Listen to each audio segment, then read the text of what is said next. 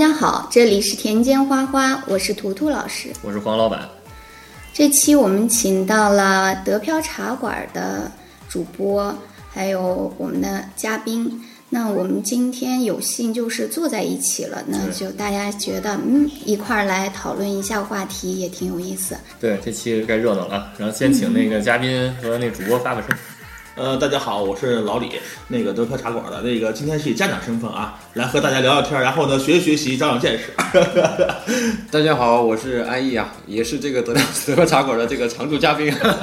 今天呢，也是作为孩子家长，包括对这个艺术或者略有兴趣，这样来参与一下，来听一听。对，那个安逸老师不是只会聊那个房地产，因为他也是个爸爸。对，因为他也是个爸爸。那这期咱们那个聊什么呢？那我们就来聊一下，就是关于孩子发散性的呃教育方式。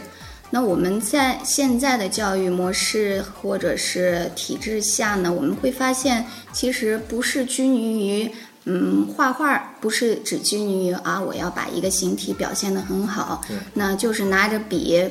嗯，可能是素我们原来传统上理解的，要把素描的基本功扎实，或者是我把色彩要塑造出来，比如我就画静物，哎，画的水果太美了，形体简直，或者说色彩搭配，让我觉得是那种技巧性的，对吧？太技巧性了，画的像。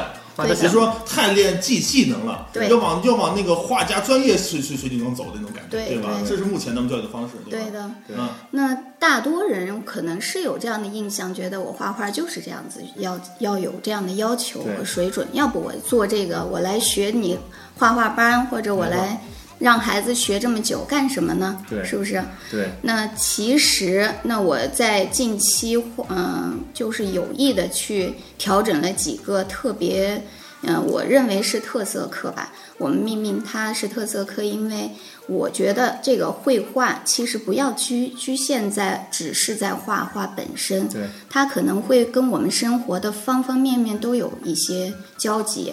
比如我的设计，设计能力，那我们看到工业设计、平面设计，还有我的一些嗯家居，对，还有我们方方面面，比如我做泥塑陶泥，对，那它的手工艺。这些东西都是离不开美育，你从小给他打下的坚实的基础的。如果孩子只是，呃，可能为了考学校，那我们在国内大多都是为了考学校，要练一个扎实的基本功，走上去，那他一辈子就是能画出非常好的素描。对，但是他对于可能周围的一些美的感知，并不是那么敏感。那我这就是为什么会有人说。诶，他是专业出身，为什么自己不会收拾、不会打扮，看起来，呃，也没有什么对，我让我们觉得他的衣着特别的得体，或者是不是看到他生活中的其他地方都是很美好的？我觉得杨老师的这个观点特别好，因为他等于是把美术，就或者说作为艺术。它回归到现实了。说实话，艺术我一直以为，艺术不仅仅是技巧的展示，它更是文化的展示，更重生活展示。对，我们对于美的享受是存存在于社会当中的点点滴滴的，对吧？对的。而现在就像好像是刚才说的，以现在的很多教育呢，广注重于技巧，我要把它画的跟照片似的，那不是张照张相的，你画它干嘛呀？对不对？那么更好更多的什么？我们会对美的感受。嗯，就是说，对于孩子而言，我觉得更多的是去感受这个美。我要去感知这世界，我通过我的眼睛、我的耳朵、我的手、我的胃、我的嘴、我的嗅觉各个方面，我又能感知到，而且我能用画笔表达出来。不仅是画笔，还有像黄黄老板提到的，用雕塑，对吧？我可以用雕塑，我可以用用装扮。那杨老师后面提到的，我的装，我自己的，我对我自己的那个装束，对吧？我得从美的感受来，美。是人们都喜欢美，全人都喜欢美。美是人们最的一种追求，是一种享受，对吧？他能够把这个文化艺术说回归到最基础状态，我觉得这是非常好的。这是对孩子的创造力、艺术力和感染力的一种培养。这个也就是说，其实，嗯，从某些美学原理来说，就是比如原来上大学教的美学课上就是这样的。因为我理解到的就是，你没有对美的感官上的刺激，那么实际上你去说让他去创造一个美是空洞的，没有感知，是没有生命的。其实我们要看为为什么有人会对画感动？对，因为他能画出他自己内心的真实想法。一个真实的好的画家，他不是说他的笔触多么的精心，而是他的画的整体感觉能打动人的心灵，能打动你的某一个神经，甚至能让那种这种感受，这是对的。要具有感嗯我发现老情。李对美的感受还是很有很有自己的想法，对，而且是很准确对对对，其实就是如果那个家长，就是比如说孩子家长，然后都如果有这种想法的话，其实这个创造性的教育，我觉得就很好搞下去了。因为其实我觉得，呃，无论国内还是包括那个德国这边，然后好多那种培训班儿，然后他都是为了讨好家长，对的，啊因为好多东西吧个，说对，对，因为好多东西他其实那个家长看不懂，嗯，就如果太太那个，比如说太创造力了，或者太随意的一些抽象的东西的话，可能家长就觉得嗯这个是个什么东西呢？然后看不明白，然后可能几节课之后他就放弃了。所以呢，这些培训班为了拴住家长，对吧？所以他就要把这个都成果表现出来。那怎么才能把成果表现出来呢？可能就要画一个具象的东西。或者是一个什么什么东西，然后最后得把这结果呈现出来。在给孩子教线条，就是单纯的让孩子去勾线条，做一些视觉的平面设计对，这个是家长能够看到的没错。他觉得装饰性的对东西能让自己感受到很美了。你说，他说让让家长看到结果，他觉得好，我花这钱值，就这意思，对吧你的孩子通过这半年或者是几个月的呃上课，然后呢突然成课复了一都有一个没哎一个作品，对吧？对他觉得哎呀好。其实我觉得这反而对于孩子他没收到什么效果。对因为孩子现在这个年龄，对于小孩来说，要给他一个打定一个好的基础，一个美学基础。对。没错，技术他是可以上大学搞专业，他再去学，都来得及的。对。关键是你的管专业，对。每一个人的特色是你最有的价值。对。人们说嘛，当你有出现一个梵高的时候，嗯。再出现第二个梵高，他就是个普通人。嗯，为什么？因为梵高在那个时候他是在模仿。对模仿，你没有个性嘛。对的。真正的画家和作家或者美学家，他们都是有个性的人，而且个性怎么培养呢？关键小时候的那种创造力对、自我的散发力，还有感知力的创就可以了。对对对对，对这个不光是在艺术层面上，可能是在我们生活当中方方面面的。你看，我们为什么讲究原创性？也就是说，我在做完这个东西，可能我身后的这批厂家突然间会出现各种的模拟版的都会出来。对那么最初的这一个设计师的东西，它才是真正自己反复钻研和磨砺出来的东西。那对是有这个对是真有价值的真正的才能够发现，哎，这个东西是它值得推敲的。那你模仿的只是模仿，它可能在细节上就是达不到它的程度。绝对达不到的，这是肯定的。那那个，我觉得可以，咱们就是比如说，咱们就这特色课，然后来那具体的说一说，比如说某某一某一种特色课，然后它大概其能产生什么样的一种那个创造力啊，或者什么样的那种激发力，对，对吧？这点我们先从嗯、化学课开始谈起对对对。嗯，嗯，那为什么就是说美术和化学这两样学科，它怎么来产生一些共鸣呢？或者说为什么会有一个出发点会去考虑这样的一种组合呢？对啊、这种组合就是基于我希望孩子可能他的观察点不光是观察我们周围身身边可能。啊、我可能是大自然啊，或者是我随意可以看见的小的东西。那么化学它是会有一些变化的，而且我是当时在呃视频上偶尔看到啊，这个化学变化真的，当他把微观世界的变化拍下来之后，是特别美的。那个美丽的化学，美丽的化学我觉得是这样的，呃，咱们就举例子来说，就拿向日葵来说，呃，这种美也是有变化的，一年有四季，嗯春夏秋冬四季都在不停的变化，对的。它的每个角度都不一样。对的。那么其实这种变化呢，如果我们从科学角度来说，它包括了化学变化、物理变化，各个方面力学变化，对吧？那么对于孩子来说，我看到了这个自然的变化，然后呢，我会画，我会感知，我会闻到，我会摸到，我会尝到，对吧？呃，不同的季节的味道，有夏天的味道，秋天的味道。那么我就用化学方式，从另外一个角度它演示出这个变化怎么产生的。孩子可以在这个方面看到微观的美，所以这个我觉得很重要。说他们其实是相关联的，因为创造力和散发力，关键在于对孩子是种观察、感知。美是种感知，变化也是种感知，而且变化本身就是种美。对，是的，说的很好。在在我的孩子也参加过冉老师这个课程啊，就是说，就我个人觉得，从一个大人的角度来看，我觉得挺有意思的。就刚才大家都提到了一个观察，它在美育里面、美术里边儿，它是占有很重要的这个成分或者是比例。那么作为科学实验来讲的话，它肯肯定也是一种非常非常重要的一个基本技能或者素养。嗯，所以我很好奇的就是说，在这个课程里边儿，我并行的看到了有这个科学实验，那孩子们在在参与这个过程中间是吧？他们进行了一种可能定量定性的这种这种观察。那同时呢，包括后来的这个绘画过程，我觉得孩子们也从中从整个的化学实验过程中间，他吸取了很多可能视觉元素吧，进行了一种表达。那我很好奇的说，你作为一种科学方面的这种这种观察的这种角度，或者说纯粹的视觉印象的这种收集的一种观察，怎么去穿插或者组合，或者达到什么样的目的呢？这个就是我在上课的时候，首先要每一个化学的原理，我都希望它能呈现的一个嗯视觉效果呢，跟我绘画是有关联的。那么怎么去达到这个关联？就是他除了对化学本身感兴趣，他必须要认真的去观察细对对对节上。如果它是一个结晶反应，那么它就会从水慢慢突打破它原有的一个饱和度之后，它发生的。嗯，瞬间变化，他会觉得啊，好震撼。那么这个时候，他看到可能就是一个结晶，也就是说，我感觉冬天哗一下，所有的东西都变成了冰或者变成了雪。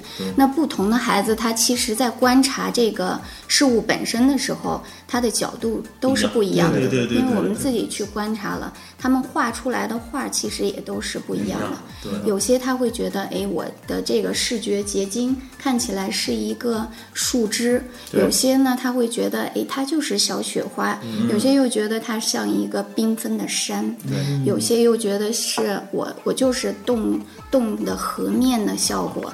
那么他在画自己的画面的组织的时候，我首先就是先让他们自己去观察，哎，你看完这个化学课的时候，你觉得它是什么样的？对哪哪些我把色彩就摆在色彩颜料就摆在里边，对把你们看到的色彩挑出来，那这个就是他的色彩感知训练了。自己组合能力，对对，还有创那我的色彩组合首先找到了以后对，那么可能他对这个东西本身又有一个形形体的印象，嗯那我就要用笔来去描绘。那么化学实验。它是一个阶段，那么之后在绘画表现当中，我希望他们也是实抱着实验性的状态去完成这幅作品，而不是说我害怕把它画坏，我不能去做这件事儿了。他可能我会给他各种的材料，比如有接近于我有可能是，嗯，那个盐，或者是我有不同的白色给他们，有胶、胶乳状的，还有一些我们常规的白色颜料，还有我们呃绘画水彩常用的叫留白液，对。嗯，反正我记得还有那个什么对。夜光的那种，就晚上能，对。然后关了灯以后能发光的夜光粉，对这些材料我都会教给他们那同样你看到的是诶白色，那么在这这些白的东西放在在画面纸面上，它又会是什么样的效果？那么这些都是他们自己去尝试的，而不是我教给他们的对。当放在纸上，他会发现哇，原来嗯我在颜料有了颜色以后，再撒上盐，它会出现小雪花。那实际上这也是一个化学的变化。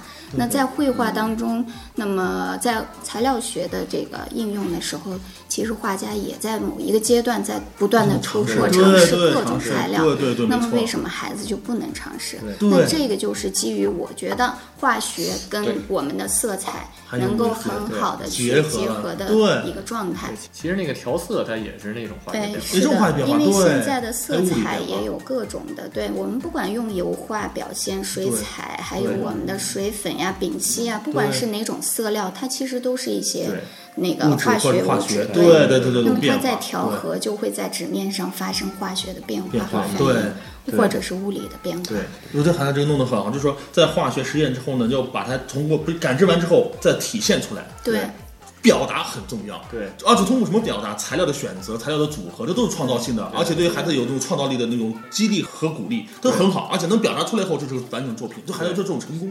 我能表达出来就是这种成功，对是非常好的这种这种教育。对我我孩子啊也是喜欢那个，就看了那个就是这个呃醋酸钠那个热冰反应，对对对。我还专门给他买了，给他玩来着在。家里，他玩的很开心，但是他没有表达出来，他只是啊，我看到了，很好玩，对对对。有热，然后还到处给讲，跟姥姥、姥爷、爷爷奶奶都讲啊，这个怎么回事但是他没有用美学的方式表达过，也没去展示过，真的参与真是非常好的。对对，其实画画儿它其实就是一种先观察，然后再去表现出来。对对对对，但是往往好多人都是只做了其中一部其中分，一部分有的人可能就是不观察，光画画儿，然后他就发现自己的想法很枯竭，哎对，因为没有什么东西可以画。然后还有一种就是光观察了，感受了美的过程，但是呢就完了。没有表达出来，对，然后可能哎写写写日记、写个文字的之类的东西嗯，但是他如果真是能落在笔上，然后用那种那个绘画的方式来呈现出来的话，其实就说艺术方式，对吧？他能表达出来的话，那就真的是对对对很漂亮。对对其实这个其实他这个课，我感觉就是那个强化了两个过程，就是如果你不去观察之前的那个东西的话，然后你可能后边的东西。无无法表，你不会。对对对，然后你表达出来的东西可能就没有其他的孩子，然后那么的丰富，对对对，而且最有意思的是，然后因为这个课我也是那个全程算是助教的形式，然后跟跟跟踪了嘛，然后也发现了一些特点。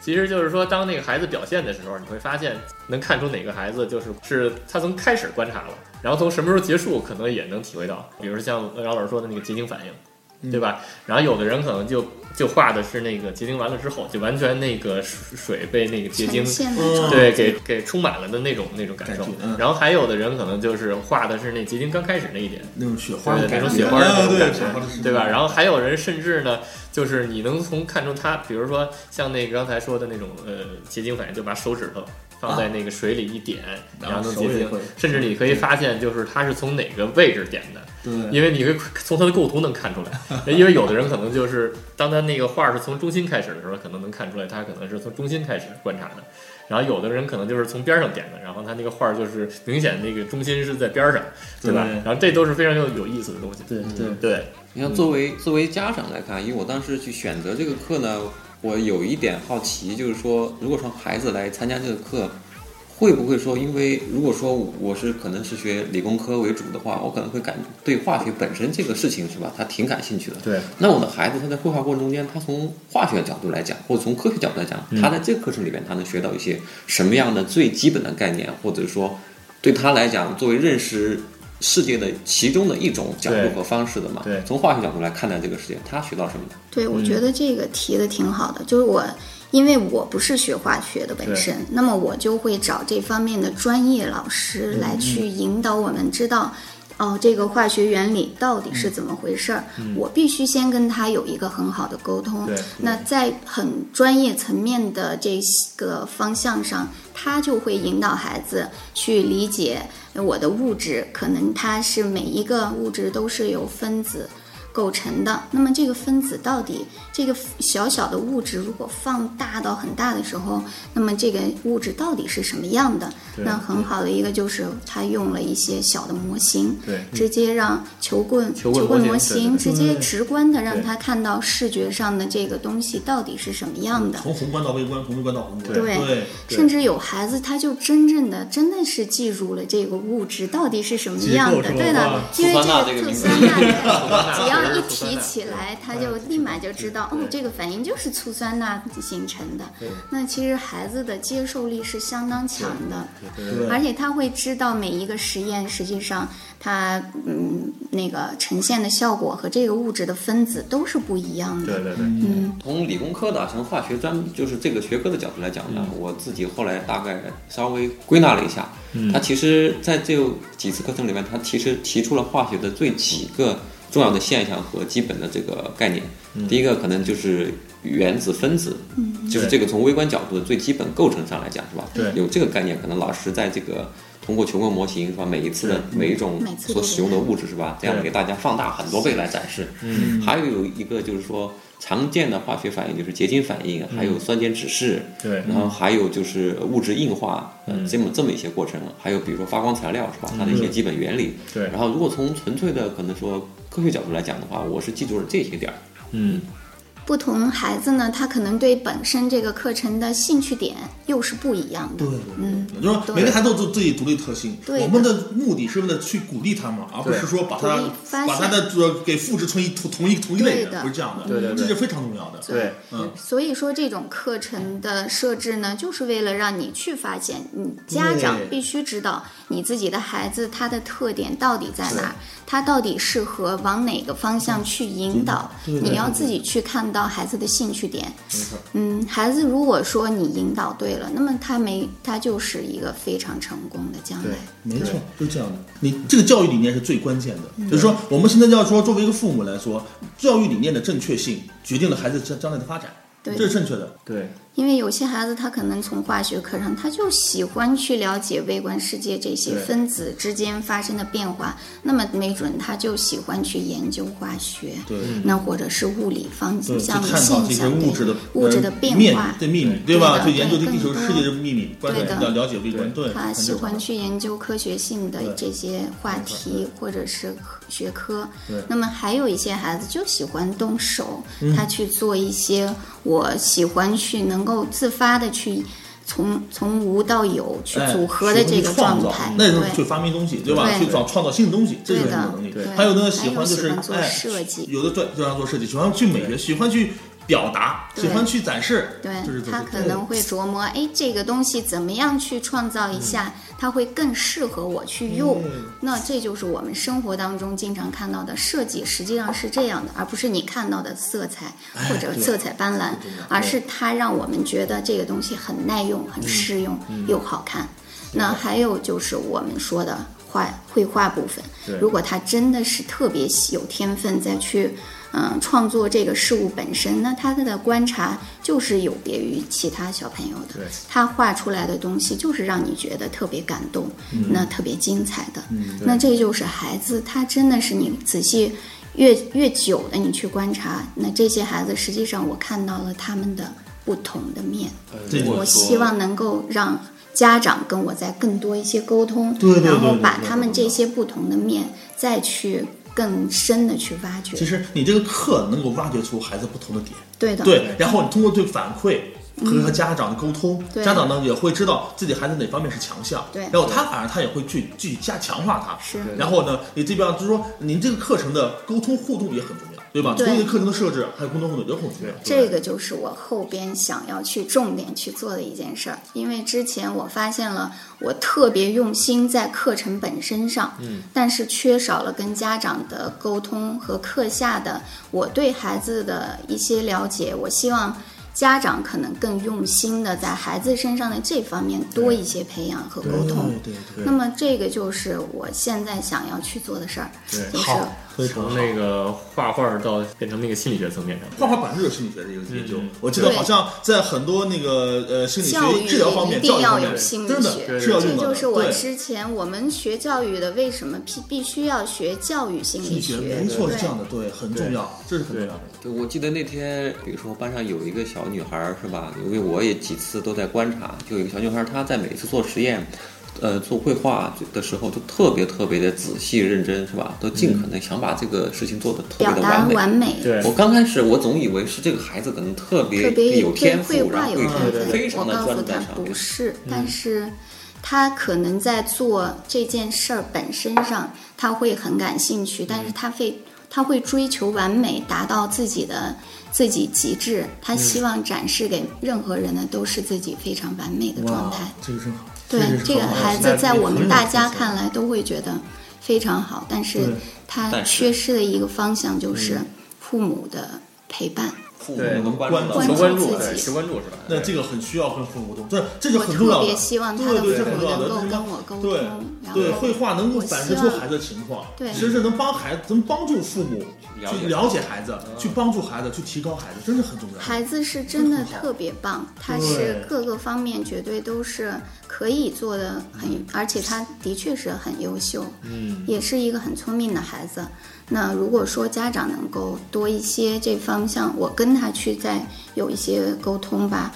那作为就是老师，我肯定是希望我的我教过的每一个孩子，他肯定将来都特别有出息。对那这个就是我做教育的话，我的初衷也就达到了。有些部分作为家长来看的话，如果说我可能在之前我会更关注说他最后出来的结果，嗯，是不是说让我能够看得明白他有进步，或者说能让大家认可。但是在这个过程中，作为家长来讲，我有机会去看到跟他跟我自己孩子同时参与这个课程的一些其他的孩子，那么我看到了孩子和孩子之间不同的这种面相，对，或者是说因为这种接触对他们有更多的了解和认识以后，嗯，可能就会了解到，可能在这背后，可能每个孩子他为什么会这样不同，会有不同的家庭境遇也好，或者对。情况也好，带来了更多可能你在这课课程里边儿纯粹用绘画的角度去看看不到的一些东西，这个是特别有意思的。对，不光是那个课上的那种辅导，然后家长的那种在后背后的支持，然后也是非常重要的，对吧？对对，没错，说就是你对孩子的赞美，一定是他知道你真的是了解他的，因为孩子很聪明的，他自己做的东西是什么样的。如果他是真的自己觉得，哎，真的我这件这个东西做的很不错，嗯爸爸妈妈从某一个角度上真的是理解到了，那他会嗯很开真心的正的感觉到。对我我有这感觉，就是我孩子有时候画的画我看不懂，我孩子会很生气。嗯但是他画的我看懂，他会开心的要死。哎呀，爸爸你看懂我画的什么了？是的，就是对他理解很重要。呃，这个课程的关键就是让父母去了解孩子，对去帮助他们了解孩子。其实这点也很重要，真的真的很重要，非常好。不管您有多忙，就是作为家长，不管是多忙，你哪怕每天只要抽出十五分钟的时间，你去看一下孩子做了什么，你跟他有一些沟通，其实是不难的。对对，这是自我检讨一下了，这个确实是。这个还好还好，我这个不错像那个像安逸老师这个基本上得全程都陪同了，然后也看做的很好但是那个对，但是这样家长还是，毕竟还是少一点儿，但是我相信以后会越来越多。对对对对但是说就是说孩家长对孩子了解，除了日常东西，更多的其实也从孩子日常行为当中，他的美学表现，他的文学表达。其实我对孩子基础而言，嗯，更容易表达孩子心里的，反而他的是艺术作品，他的美学，他的艺术作品嗯更能表达孩子心，嗯，对的，真的。你去观察他去这段子在做什么，对这个你就知道很重。要，对真的对这，而且尤其对这个年龄段的孩子，尤其是四岁到八岁这些孩子，嗯他更容易的通过绘画、通过艺术来表达自己的心，对因为这个最简单，对他最容易上手。最直接。你让他写上一个论文表达我的心，写写不出来，没有这个语言能力对，吧？但是画画最容易了。嗯对，对。那那个时间差不多了，行，那行，好的，那我们就期待着大家共同参与，能够一块儿去交流。这个聊得很欢愉。大家都是家长嘛，对吧？对对对也是也是对于孩子的教育，有其实感觉很希望能都是有感而发，对是。的，对对嗯对的确，这个话题可能对于我们现在特别重视孩子教育的这一代来说，对的确是非常重要的。对对对，嗯，是这样。那怎么样更好的去挖掘自己孩子的潜力？那我们都可以相互探讨了。没错，对，嗯，好，那我们下期再见了。这里是田间花花。下期再见。下次再见。再见。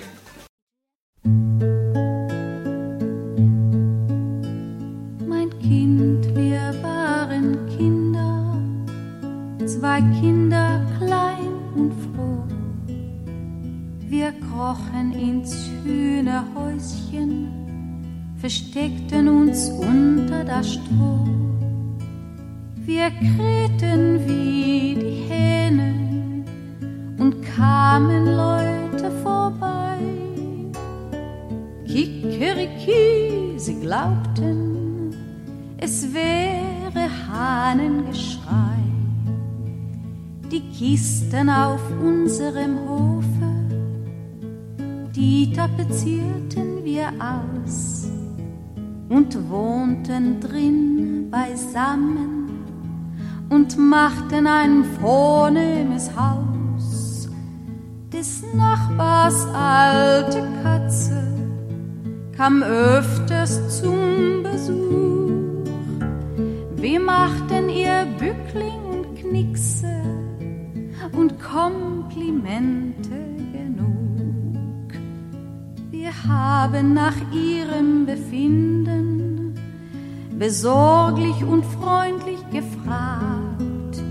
Wir haben seitdem dasselbe manche alten Katze gesagt.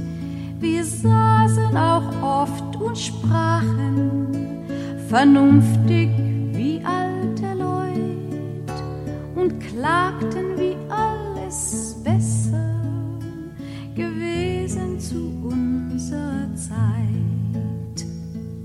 Wie lieb und treu und Glauben verschwunden aus der Welt und wie so teuer der Kaffee und wie so rar das Geld.